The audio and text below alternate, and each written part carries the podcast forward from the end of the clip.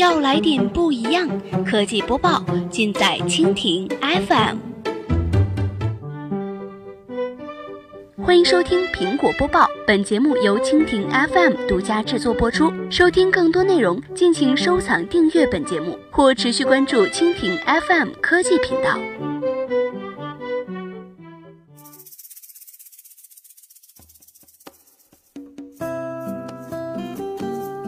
大家好，欢迎收听今天的苹果播报。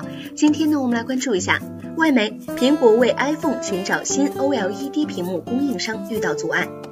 四月二十二号消息，根据国外媒体报道，苹果希望 LG Display 成为其高端 iPhone 第二家 OLED 屏幕供应商，以减少对三星电子的依赖。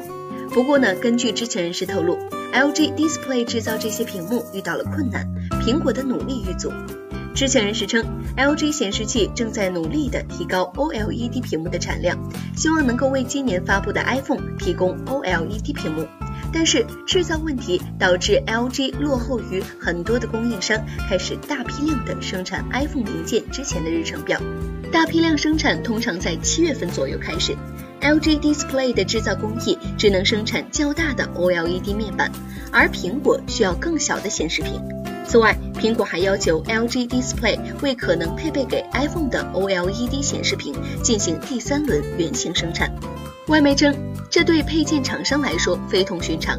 知情人士称，苹果内部已在 LG Display 能否成为第二家 OLED 显示屏供应商的问题上产生了分歧。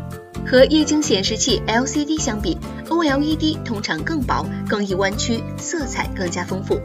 苹果的 iPhone Ten 手机使用的就是 OLED 屏幕。今年一月份，有外媒报道，LG Display 将会为超过一千五百万部新款 iPhone 供应 OLED 面板。该公司正在设计小尺寸柔性 OLED 屏幕的生产线，并将于今年下半年开始量产。三星是目前在小尺寸 OLED 面板市场占据主导，而且还是苹果高端 iPhone 的独家 OLED 面板供应商。好了，以上就是我们今天节目的全部内容，感谢您的收听。如果您喜欢我们的节目，可以点击屏幕上方的星星来收藏我们节目。明天同一时间，我们不。